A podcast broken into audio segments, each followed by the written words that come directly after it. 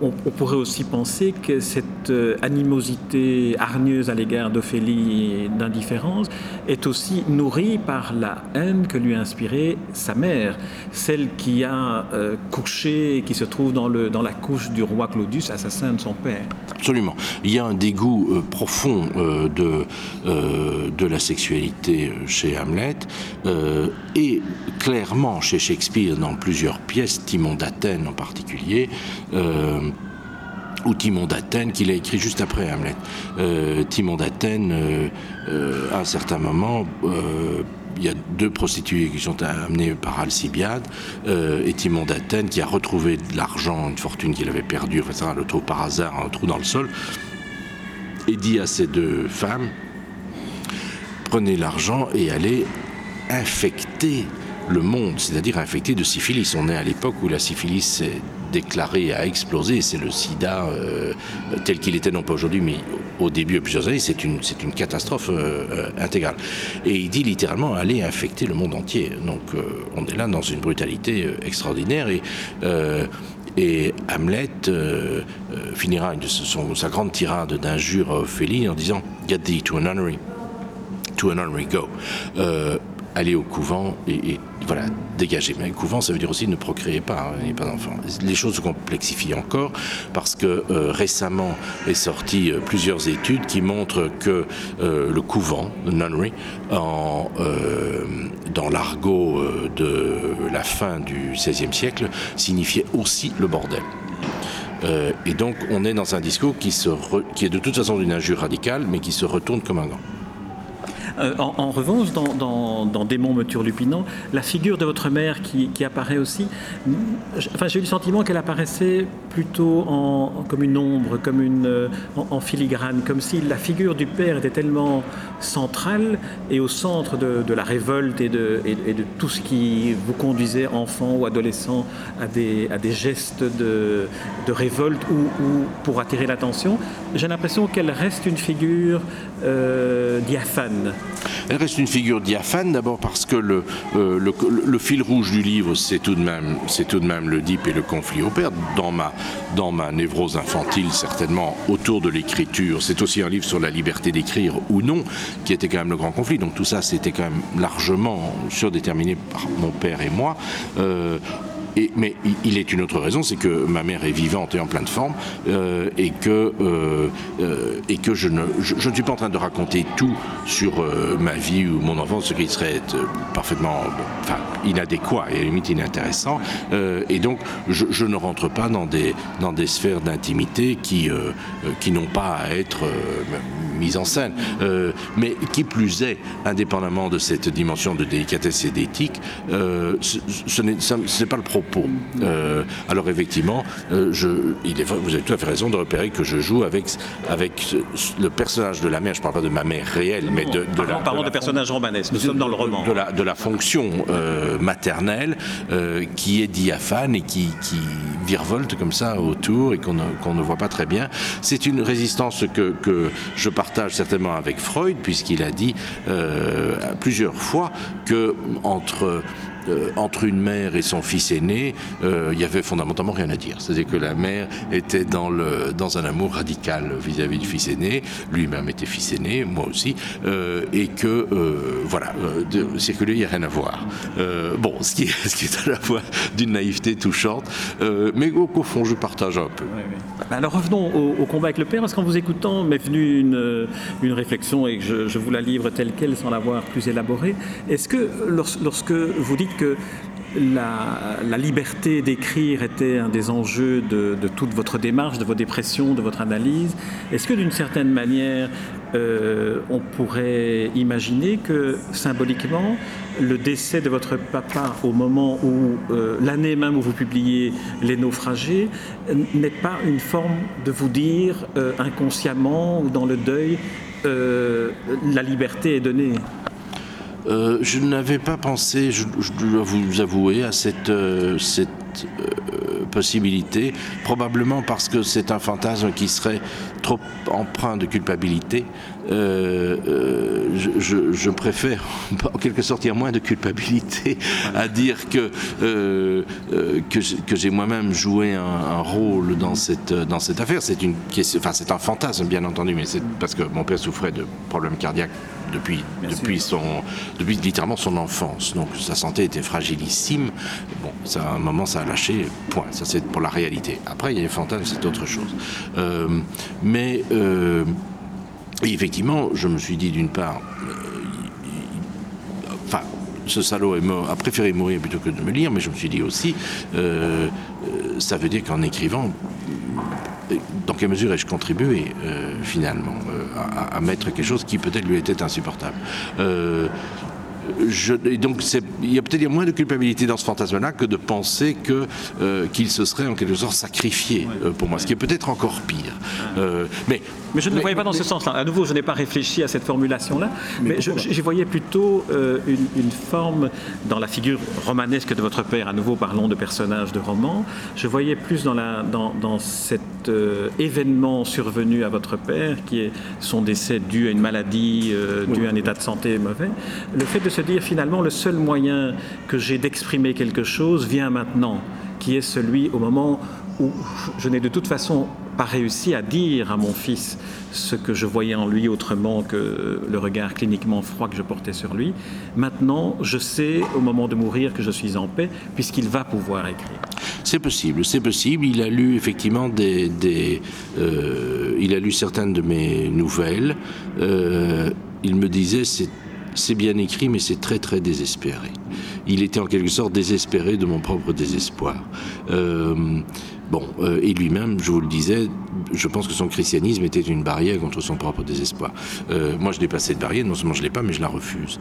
Euh, et donc, il, y avait un souci. C'est un type très généreux aussi, c'est ce que je mets. Le, livre est aussi un, hommage au père. Je y a des extraits d'ailleurs après l'entretien. Comme ça, j'ai trouvé quelques extraits que je vous proposerai où on voit le, le sentiment d'affection profond que vous portez à votre papa, que vous appelez papa à ce moment-là.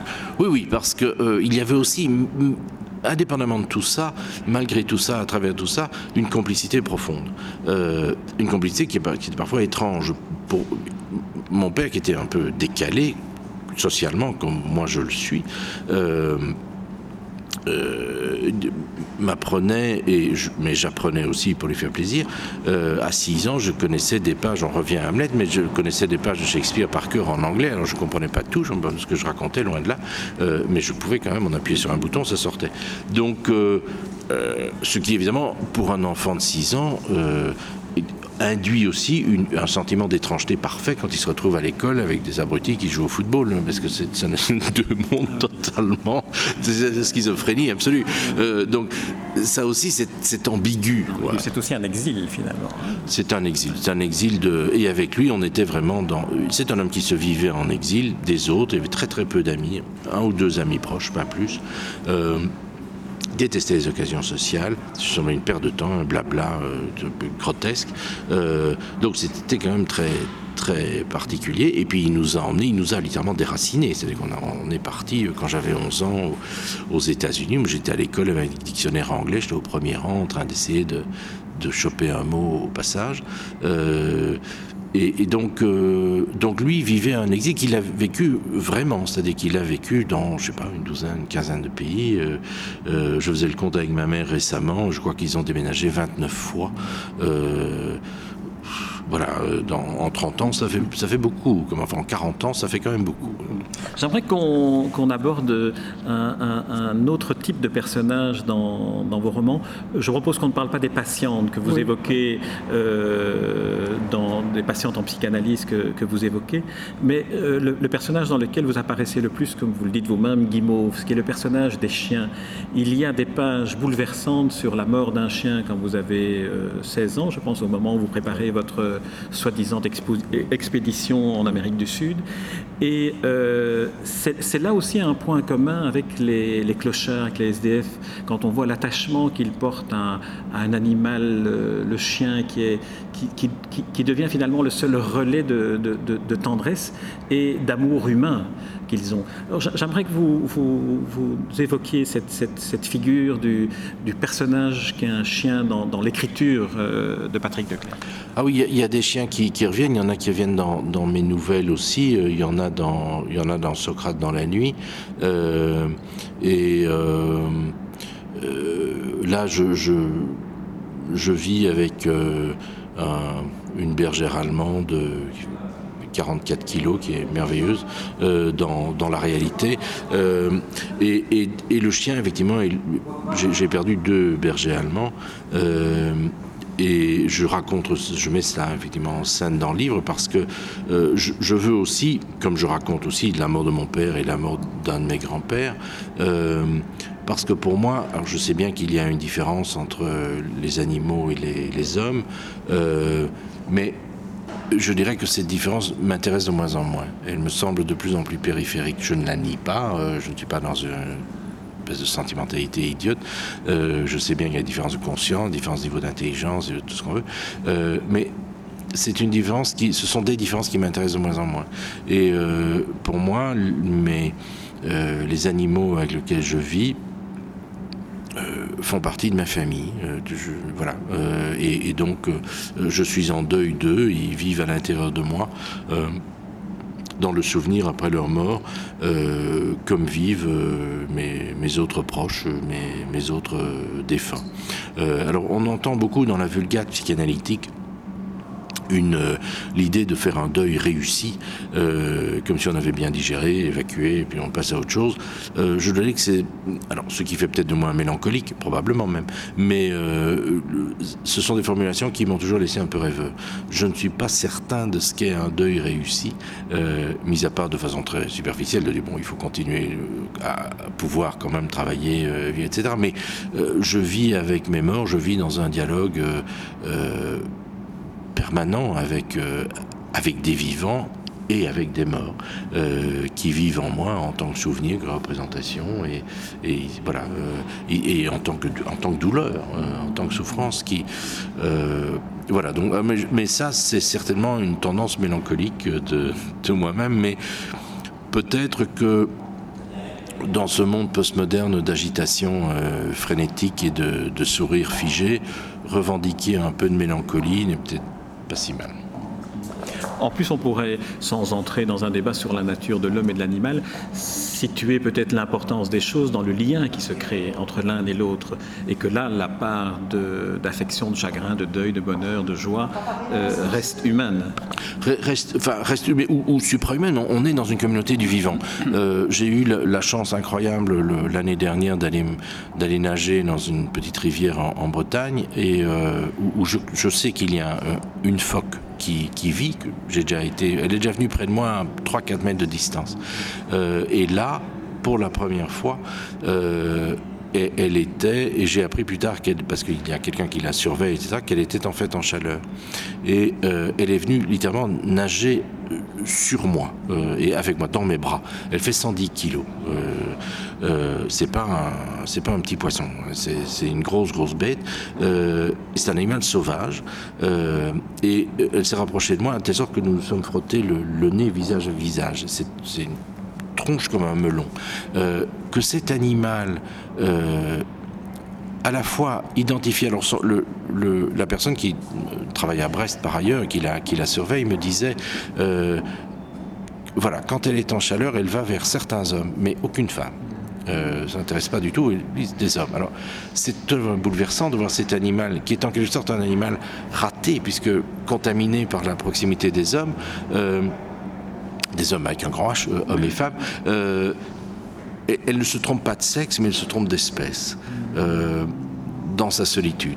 Et quand il y a un vrai phoque qui est là, ça n'intéresse pas du tout. On en a fait un être qui n'est plus tout à fait un phoque. Mais c'était pour moi une des grandes expériences de ma vie. Ça a duré 45 minutes d'extase. De, de, Alors Patrick Declerc, pour terminer cet entretien, j'aimerais aborder un autre aspect qui est, qui est les, projets d'écriture que vous avez. On va revenir à Hamlet, mais j'aimerais que, sans poser de questions précises, vous, vous me disiez ce que euh, vous, pensez pouvoir dire sur les projets qui, sur lesquels vos projets de vie et d'écriture. Oui, en tout cas, euh, euh, je, suis en train de travailler un texte actuellement. On parlait tout à l'heure de la violence et de, des limites de, ce qu'on peut regarder. Je me suis euh, inscrit en, il y a quelques mois dans une école de sniper aux États-Unis, dans l'ouest des États-Unis, une école de, de, tir de précision et qui forme des snipers, où il y avait des gens qui d'ailleurs travaillaient en Irak sous contrat et qui venaient se former. C'est une école, comme disait un des instructeurs, une école d'assassinat froid et à distance. Et euh, j'ai fait cette école, je suis donc sniper diplômé, euh, qui est peut-être le seul diplôme que j'ai jamais eu qui vaut quelque chose sur le marché du travail, et euh, certainement plus que la philosophie. Et, et, donc je, raconte cette histoire qui est totalement hallucinante, bien entendu, euh, mais euh, alors les personnages qui sont là-dedans, etc.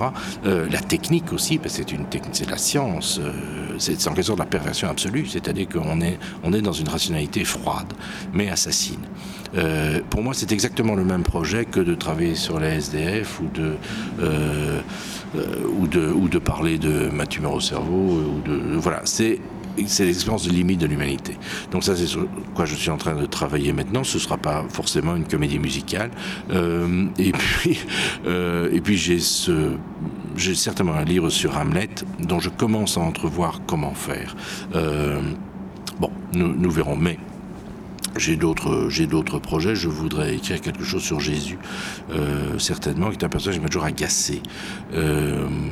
Euh, donc euh, voilà, ce n'est pas, les, projets qui manquent. En fait, quand on commence, c'est très difficile de commencer à écrire. Et chaque fois qu'on écrit, c'est une catastrophe. Ça marche jamais comme, on veut, en tout cas comme je veux. mais quand on rentre et, dans un comment un rapport au monde, où on commence à vivre le monde et à le percevoir à travers des livres, là les sujets sont infinis. Patrick Declerc, je vous remercie pour, euh, pour cet entretien. Je rappelle le titre de votre dernier livre paru, Démons me turlupinant. C'est un roman euh, émouvant, bouleversant, profond, et avec une écriture que, que vous réinventez à, chaque phrase, à chaque page, à chaque chapitre. C'est paru chez Gallimard dans la collection Blanche. Et euh, je ne saurais trop recommander aussi à ceux qui nous écoutent de lire, s'ils ne l'ont pas fait, les livres que nous avons déjà, déjà cités. Laissez les naufragés parus chez Plomb dans la collection Terre le pamphlet Le sang nouveau est arrivé, le premier roman Socrate dans la nuit, et euh, d'achever ou de commencer la lecture de, euh, de vos livres par euh, celui-ci, Démons me turlupinant. Patrick Declerc, je vous remercie et je me réjouis déjà de vous retrouver pour le prochain livre sur Hamlet ou sur le sniper, suivant les cas. Merci. avec plaisir, merci. Les rencontres d'Edmond Morel.